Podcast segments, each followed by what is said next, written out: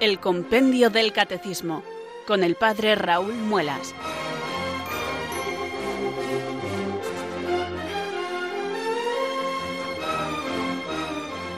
Muy buenas tardes, queridos oyentes de Radio María. Son las 4 de la tarde. Bienvenidos a una nueva edición del Compendio del Catecismo. Reciban un saludo muy cordial del Padre Raúl Muelas, que un día más les habla desde estos micrófonos de Radio María, la radio de la Virgen, la fuerza de la esperanza.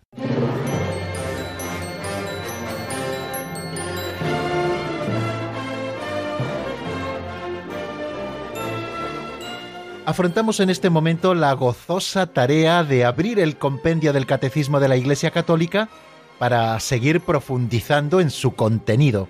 Es lo que nos ocupa de lunes a viernes todas las tardes de 4 a 5 en esta formación permanente que Radio María quiere ofrecernos a todos.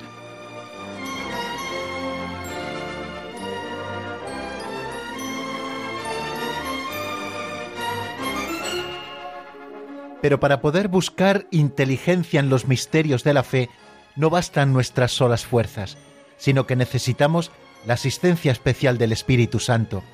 Por eso, amigos, cada día, al comenzar nuestro programa, recogemos nuestro corazón y elevamos esta plegaria al Espíritu Santo, pidiendo que venga sobre nosotros, que abra nuestro entendimiento y que sea Él el que nos explique los contenidos de la fe.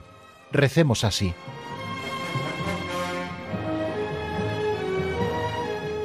Ven Espíritu Santo, llena los corazones de tus fieles y enciende en ellos el fuego de tu amor.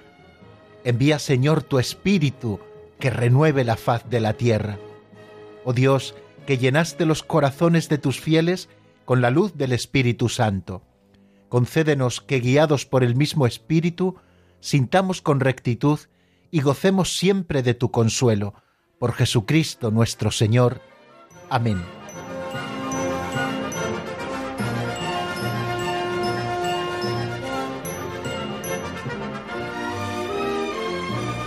Tenemos encomendado, amigos, el programa de hoy, hemos pedido luz al Espíritu Santo para poder comprender el compendio del catecismo y ahora abrimos la edición de hoy como todos los días, escuchando esta pincelada de sabiduría evangélica.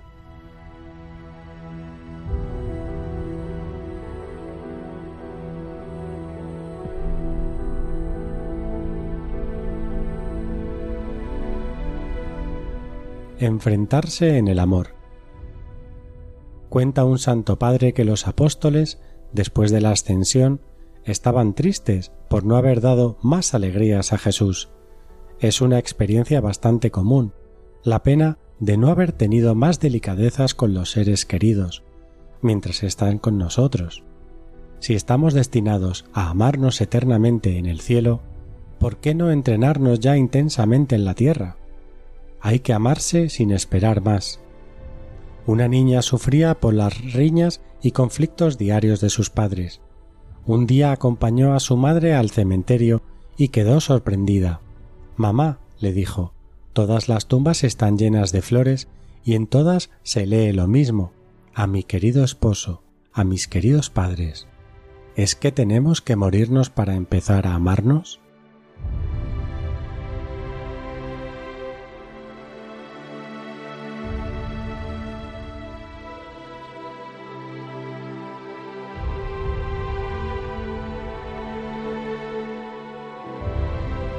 ¿Qué decirles a propósito de esta pincelada que acabamos de oír? Pues que tiene más razón que un santo, que no nos esperemos al día de las alabanzas, que tenemos muchas cosas que decirnos y mucha caridad que repartir con nuestros prójimos, especialmente los más cercanos, los más queridos.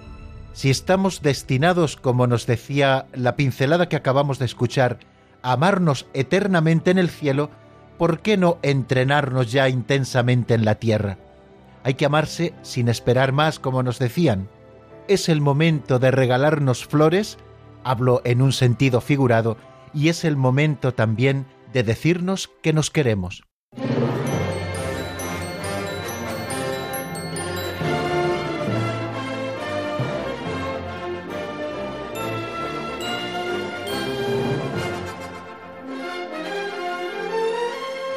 Después de esta breve reflexión a propósito de la pincelada de sabiduría, vamos a hacer un resumen de lo que estuvimos viendo ayer.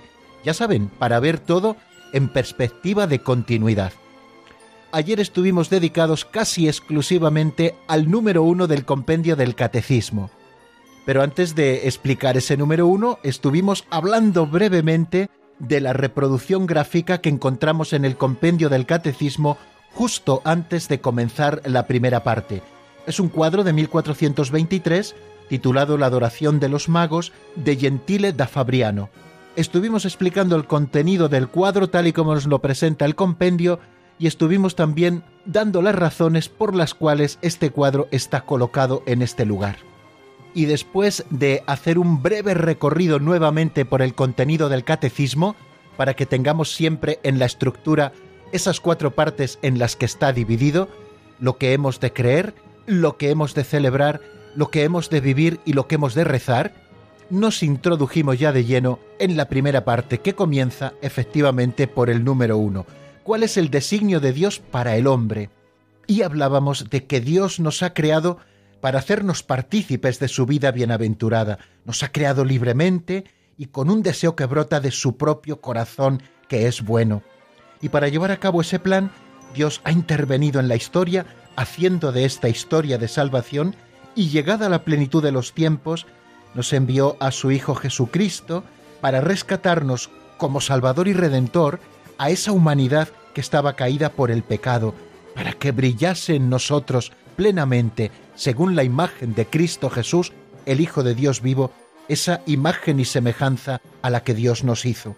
A estos hombres redimidos Dios nos ha convocado en la Iglesia para que seamos miembros de ella, porque es el pueblo de los redimidos. Y recordábamos que en la Iglesia hemos sido hechos hijos de Dios por la acción del Espíritu Santo, y como hijos también somos herederos de las promesas eternas. Recordábamos también al estudiar ese número del Catecismo cómo a través de Cristo el Padre llama a todos los hombres a ser hijos de adopción y herederos y para que esta llamada resonara a todos los hombres y de todos los tiempos y de toda la tierra, Cristo envió a los apóstoles, diciéndoles, id al mundo entero y predicad el Evangelio y bautizad en el nombre del Padre y del Hijo y del Espíritu Santo, y a quien crea y se bautice se salvará. Y Jesús prometió su presencia entre nosotros, yo estoy con vosotros hasta el fin del mundo. Los apóstoles, fieles a la llamada de Cristo, salieron y sus palabras fueron confirmadas con las señales que los acompañaban. Quien recibe esta llamada se ha de sentir también urgido por el amor de Cristo anunciar por todas partes la buena nueva. Este tesoro, recibido de los apóstoles, ha sido guardado fielmente por los sucesores de ellos, y todos los fieles hemos sido llamados a transmitirlo de generación en generación, anunciando la fe, viviéndola en comunión, celebrándola en la liturgia y la oración. Esta fe hemos de transmitirla especialmente por un medio que es la catequesis. Esa educación sistemática en la fe de los niños, los jóvenes, los adultos, para iniciarlos en la plenitud de la vida cristiana. Bueno, pues este fue nuestro repaso ayer a la cuestión primera, al número uno del catecismo, ¿cuál es el designio de Dios para el hombre?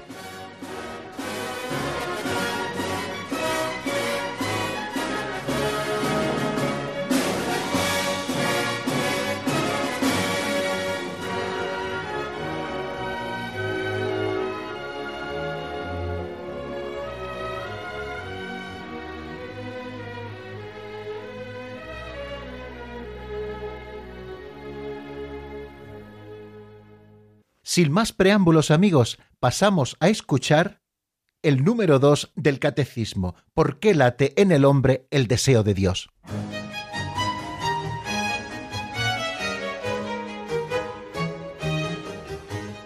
Número 2. ¿Por qué late en el hombre el deseo de Dios? Dios mismo, al crear al hombre a su propia imagen, inscribió en el corazón de éste el deseo de verlo. Aunque el hombre a menudo ignore tal deseo, Dios no cesa de atraerlo hacia sí para que viva y encuentre en él aquella plenitud de verdad y felicidad a la que aspira sin descanso. En consecuencia, el hombre por naturaleza y vocación es un ser esencialmente religioso capaz de entrar en comunión con Dios. Esta íntima y vital relación con Dios otorga al hombre su dignidad fundamental.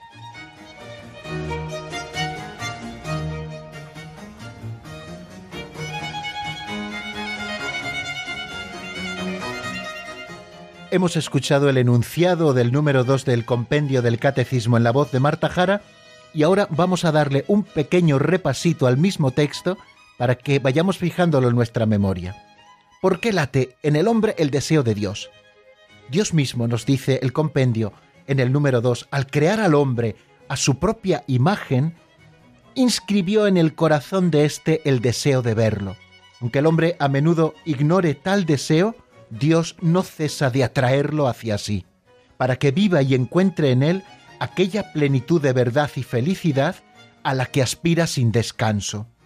En consecuencia, el hombre por naturaleza y vocación, es un ser esencialmente religioso, capaz de entrar en comunión con Dios. Esta íntima y vital relación con Dios otorga al hombre su dignidad fundamental. En uno de los documentos eh, del Concilio Vaticano II llamado Gaudium et Spes, una de las constituciones dogmáticas, en el número 19 leemos lo siguiente: la razón más alta de la dignidad humana consiste en la vocación del hombre a la comunión con Dios. El hombre es invitado al diálogo con Dios desde su nacimiento, pues no existe sino porque, creado por Dios por amor, es conservado siempre por amor, y no sirve plenamente según la verdad si no reconoce libremente aquel amor y se entrega a su Creador. El deseo de Dios está inscrito en el corazón del hombre porque el hombre ha sido creado por Dios y para Dios. Y Dios no cesa de atraer al hombre hacia sí, y sólo en Dios encontrará el hombre la verdad y la dicha que no cesa de buscar. De múltiples maneras, en su historia y hasta el día de hoy, los hombres han expresado su búsqueda de Dios por medio de sus creencias y sus comportamientos religiosos, Vemos en todas las civilizaciones que han existido a lo largo de la historia como éstas a través de oraciones, sacrificios, cultos, meditaciones, etc., han buscado a Dios. Y a pesar de las ambigüedades que puedan entrañar, estas formas de expresión son tan universales que se puede llamar al hombre un ser religioso. ¿Cómo encontramos esto en el corazón del hombre? Vemos que en el hombre existe una tendencia a una felicidad infinita, todos tenemos planes, proyectos que nos dan ilusión y nos permiten trabajar con interés, pensando que cuando los logremos seremos felices.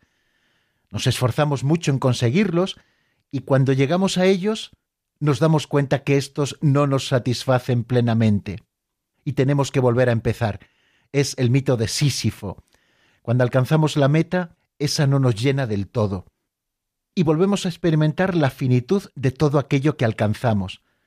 Y por eso sufrimos tantas veces perennes insatisfacciones y continuas tensiones, porque aunque conseguimos metas, sentimos siempre una sed imperiosa de más, queremos más, es esa sed de infinito que existe en el corazón del hombre. Esto hace que nos planteemos constantemente la cuestión de una felicidad en términos de infinito, en términos trascendentales. El animal no es así, basta con que satisfaga sus propios instintos, pero los hombres no somos así. Satisfechas las necesidades básicas de alimento, de techo, de protección, al menos en Occidente nos planteamos a veces el tema de la felicidad en tonos mucho más trágicos. Cuando he conseguido el bienestar, resulta que éste no me llena. Y cuando ponemos nuestro corazón en las cosas creadas, en las cosas finitas, en las cosas contingentes, en las cosas que se acaban, tenemos esa sensación de vacío y a veces incluso esa sensación de sinsentido, porque el sentido solo podremos encontrarlo en Dios. Pero aparte de, de esta sed de infinito, encontramos también en nosotros otra tendencia de la que no podemos prescindir. De jóvenes muchos soñamos en querer entregarnos a los demás, queremos entregar la vida, nos prometemos que nuestra vida va a merecer la pena, pero a medida que vamos cumpliendo años, vemos cómo aparecen el sufrimiento y la cruz. Y a veces en experiencias tan sencillas como traiciones de nuestros propios amigos o egoísmos que vemos que surgen en el corazón de los otros o en el nuestro propio. Y entonces puede surgir la decepción por la vida, y hace que algunos se vuelvan escépticos y egoístas, y hace que por caminos torcidos deseemos sacar todo el jugo a la vida y busquemos pequeñas felicidades que a veces son egoístas, ¿no? En viajes, en comodidades, en riquezas, en placeres. Pero a la larga, después de vivido todo esto, se comprueba que así no se es feliz, que tenemos cosas, pero hemos perdido los ideales de la juventud, y experimentamos que la felicidad no se compra, y a veces en esa búsqueda errada en la que empleamos tantas energías, experimentamos cómo aparece el estrés, cómo aparece el fracaso, incluso el fracaso en el amor en algunos casos, y aparece de nuevo el vacío. Ante esto muchos dejan de pensar para no enfrentarse, y, a veces esta es la tragedia del hombre moderno. La felicidad no se puede buscar directamente, como nos dice Víctor Frank en su libro El hombre en busca de sentido. La felicidad no se puede buscar nunca directamente, solo puede venir como consecuencia de haber entregado lo mejor de nosotros mismos por una causa noble. A esto podemos añadir también eh, la existencia del mal y el sufrimiento injustos, que se dan tantas veces en el mundo, vemos que a veces parece que triunfa el mal sobre el bien. Y además todos tenemos también una certeza de la que no podemos librarnos, la certeza de nuestra propia muerte, de que todo acabará. Cuando esto lo afrontamos solo desde las realidades finitas, es decir, de tejas para abajo, aparece la angustia existencialista. Y es que ocurre que esta íntima unión con Dios que se da en ese deseo que tenemos de Él en nuestro corazón puede ser olvidada, desconocida e incluso rechazada por muchos. La rebelión contra el mal, la ignorancia, la indiferencia, los afanes del mundo, las riquezas, el mal ejemplo, corrientes de pensamiento hostil, el miedo, todo eso puede hacer que nos olvidemos de esta íntima unión con Dios que todos tenemos en el fondo de nuestro corazón como una llamada que Dios ha insertado hacia él. Pero una maravillosa noticia es que si bien es cierto que el hombre puede olvidar o rechazar a Dios, Dios no cesa de llamar a todo hombre a buscarle. La búsqueda de Dios exige esfuerzo de la inteligencia, rectitud de la voluntad, corazón recto y también el testimonio de otros que nos enseñen a buscar a Dios. San Agustín de Hipona, uno de los grandes santos padres de la Iglesia, en el número uno de las confesiones dice así, Tú eres grande, Señor, y muy digno de alabanza. Grande es tu poder, y tu sabiduría no tiene medida. Y el hombre, pequeña parte de tu creación, pretende alabarte, precisamente el hombre que, revestido de su condición mortal, lleva en sí el testimonio de su pecado y el testimonio de que tú resistes a los soberbios. A pesar de todo, el hombre, pequeña parte de tu creación, quiere alabarte, tú mismo le incitas a ello, haciendo que encuentre sus delicias en tu alabanza, porque nos has hecho para ti y nuestro corazón está inquieto mientras no descansa en ti. Pues bien, les animo a reflexionar sobre este último pensamiento de San Agustín. Nos hiciste, Señor, para ti, y nuestro corazón estará inquieto hasta que descanse en ti, y lo hacemos escuchando este tema musical de Luis Alfredo titulado Se siente una paz.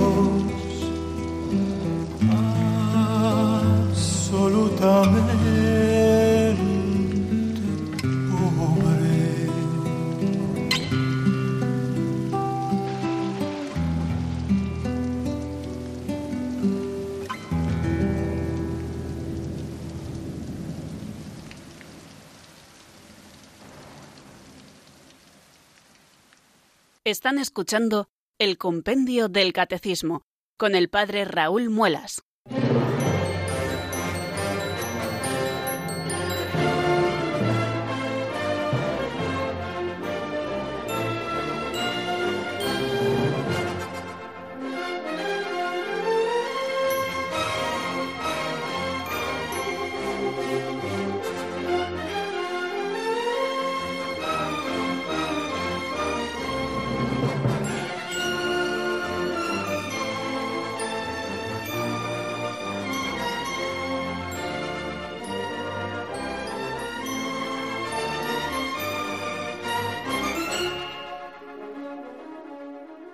Son las 4 y 24 minutos de la tarde, queridos oyentes, y seguimos aquí en el compendio del Catecismo de la Iglesia Católica, y lo estamos haciendo con la ilusión de ir conociendo lo que la Iglesia Madre nos enseña.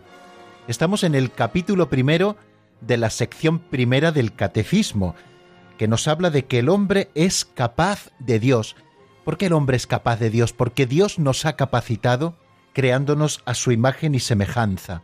Dios mismo inscribió en el corazón del hombre el deseo de verlo. Por eso el hombre, aunque lo ignoremos a veces de una manera expresa, busca la plenitud de la verdad, la plenitud de la fidelidad, y a ellas aspiramos sin descanso. La Iglesia defiende que el hombre, por naturaleza y por vocación, es un ser esencialmente religioso, que aunque no haya conocido la revelación del Dios verdadero, porque es Dios mismo quien se ha revelado, constantemente busca a Dios, muchas veces a ciegas, pero con una búsqueda positiva cuando nos dejamos conducir por la verdad. Un gran buscador de la verdad como fue San Agustín, escribió en sus confesiones lo siguiente Pregunté a la tierra y me respondió No soy yo, y a todas las cosas que hay en ella, y todas las cosas que hay en ella me contestaron lo mismo. Pregunté al mar y a los abismos y a los reptiles de alma viva, y me respondieron No somos tu Dios, búscale sobre nosotros. Interrogué a los aires que respiramos, y el aire todo, con sus moradores, me dijo Se engaña Anaxímedes, yo no soy tu Dios. Pregunté al cielo, al sol, a la luna y a las estrellas, que me respondieron Tampoco somos nosotros tu Dios. Dije entonces a todas las realidades que están fuera de mí, Decidme algo de mi Dios, ya que vosotras no lo sois, decidme algo de Él. Y todas exclamaron con gran voz, Él nos ha hecho. Los hombres y las mujeres de todos los tiempos, de cualquier época de la historia, han buscado a Dios como fundamento de cuanto existe, pues nuestra inteligencia, nuestra capacidad inteligente necesita respuestas sobre el origen y el fin del mundo creado. Pero este Dios no es sólo el fundamento del mundo, sino también es el fundamento del carácter personal de los hombres y de su felicidad. San Juan Pablo II en una audiencia pública en el año 1985 nos decía lo siguiente, así pues no estamos destinados sólo a hacer preguntas sobre Dios para luego perdernos en una selva de respuestas hipotéticas o bien demasiado abstractas. Dios mismo ha venido a nuestro encuentro con una riqueza orgánica de indicaciones seguras.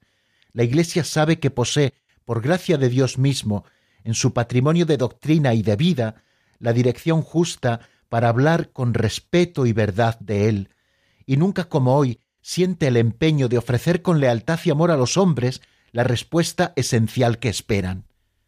Somos religiosos de una u otra manera porque Dios nos ha creado así con deseo de verle nos ha capacitado para poder llegar a Él y conocerle al menos desde nuestra razón como origen y fin de todas las cosas creadas. La dimensión religiosa es parte constitutiva del ser humano que tiende por naturaleza al conocimiento y a la adoración de Dios. Es más, el sentido profundo de la dignidad humana radica, como nos dice don Jesús Ortiz en su libro Conocer a Dios, en que está llamado a la comunión con Dios, y aquí es donde viene la tercera pregunta que se hace el compendio del catecismo, el número tres del mismo, que escuchamos en la voz de Marta Jara.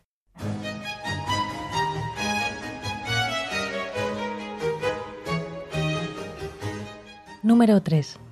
¿Cómo se puede conocer a Dios con la sola luz de la razón?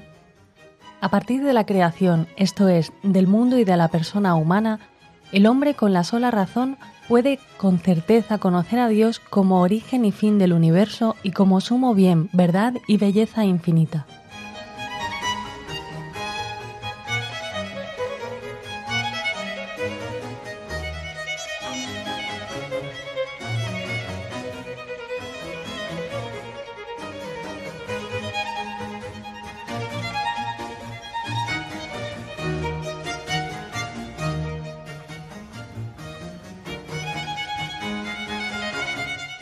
Si hemos afirmado que tenemos capacidad para conocer a Dios, ¿cómo se puede conocer a Dios con la sola luz de la razón? Así lo hemos escuchado. A partir de la creación, esto es, del mundo y de la persona humana, el hombre con la sola razón puede con certeza conocer a Dios como origen y fin del universo y como sumo bien, verdad y belleza infinita. Decíamos en el número anterior que el hombre recibe en su corazón una llamada a conocer y a querer a Dios. Es esa semilla que Dios ha puesto en nuestro corazón al hacernos a su imagen y semejanza. Quien así intenta buscar a Dios y conocerle y quererle, descubre ciertas vías para acceder al conocimiento de Dios. Estas vías, como por ejemplo las cinco vías de Santo Tomás, que evidentemente no vamos a explicar aquí una a una, pero sí que les quiero dar sus conclusiones. A la primera vía, Santo Tomás concluye, es necesario un motor primero que no sea movido por nada, y ese motor es Dios. A la segunda vía concluye, es preciso afirmar la existencia de una causa eficiente incausada, y esa es Dios. Si todo es causado por algo, tiene que haber una causa primera que no sea causada por nadie, y en ella descubre a Dios. A la tercera vía concluye que es forzoso que exista un ser necesario no por otro, sino por sí mismo, y ese es Dios. ante la contingencia de todas las cosas creadas, tiene que haber un ser que no sea contingente y que nos haya comunicado el ser a todos los demás. Esta es la tercera vía. Y a la cuarta vía él concluye, es preciso afirmar un ser que es por esencia, y ese es Dios. Y a la quinta vía, o prueba de la existencia de Dios, él concluye que existe un ser inteligente que dirige todas las cosas naturales a su propio fin. Es decir, de la observación de que todo tiende a un fin, él concluye que tiene que haber una causa inteligente que guía todas las cosas a su fin, y esa es Dios. Evidentemente, estas pruebas o vías de la existencia de Dios no son pruebas en un sentido científico, sino que son pruebas como argumentos convergentes y convincentes que permiten llegar a verdaderas certezas. Creo que es bueno que todos hagamos ese ejercicio, que observemos con neutralidad el mundo y que busquemos las causas primeras del mismo, porque éstas, desde nuestra razón, a veces sí que es verdad que afectada por el pecado, nos pueden llegar a conocer que Dios es el principio y el fin de todas las cosas. Estas vías, por supuesto, tienen como punto de partida la creación, ese mundo material en el que todos nos movemos, y tienen también como punto de partida la persona humana. Si nos fijamos en ese mundo material como punto de partida para esas vías para llegar al conocimiento racional de Dios, descubrimos en primer lugar al mundo, ¿no? A partir del movimiento y del devenir, también de la contingencia, del orden y de la belleza del mundo, se puede conocer a Dios como origen y fin del universo. Dice San Pablo en la carta a los romanos, refiriéndose a los paganos, lo que de Dios se puede conocer está en ellos manifiesto. Dios se lo manifestó, porque lo invisible de Dios, desde la creación del mundo, se deja a la inteligencia a través de sus obras, su poder eterno y su divinidad. Y San Agustín decía, interroga a la belleza de la tierra, interroga a la belleza del mar, interroga a la belleza del aire que se dilata y se difunde, interroga a la belleza del cielo, interroga todas estas realidades, todas te responden, ve, nosotras somos bellas. Su propia belleza es su proclamación, estas bellezas sujetas a cambio, ¿quién las ha hecho sino la suma belleza, no sujeta a cambio? Afirmamos, pues, con la Iglesia y teniendo como fondo este tercer número del compendio del Catecismo, que hay huellas de Dios en la belleza de todo lo creado, y a través de la creación podemos llegar a conocer a Dios con nuestra razón, pero no es tarea fácil para el hombre, por eso Dios ha querido revelarse. Y si observamos el corazón del hombre, también en él encontramos a Dios, su apertura a la verdad y a la belleza, con su sentido del bien moral, con su libertad y la voz de su conciencia, con su aspiración al infinito y a la dicha, el hombre se interroga sobre la existencia de Dios. En todas estas cosas que he relatado y en otras muchas, se perciben signos de su alma espiritual. Y el alma espiritual no ha podido ser creado por la materia. Esa semilla de eternidad es irreductible a la materia. Su alma sólo puede tener su origen en Dios.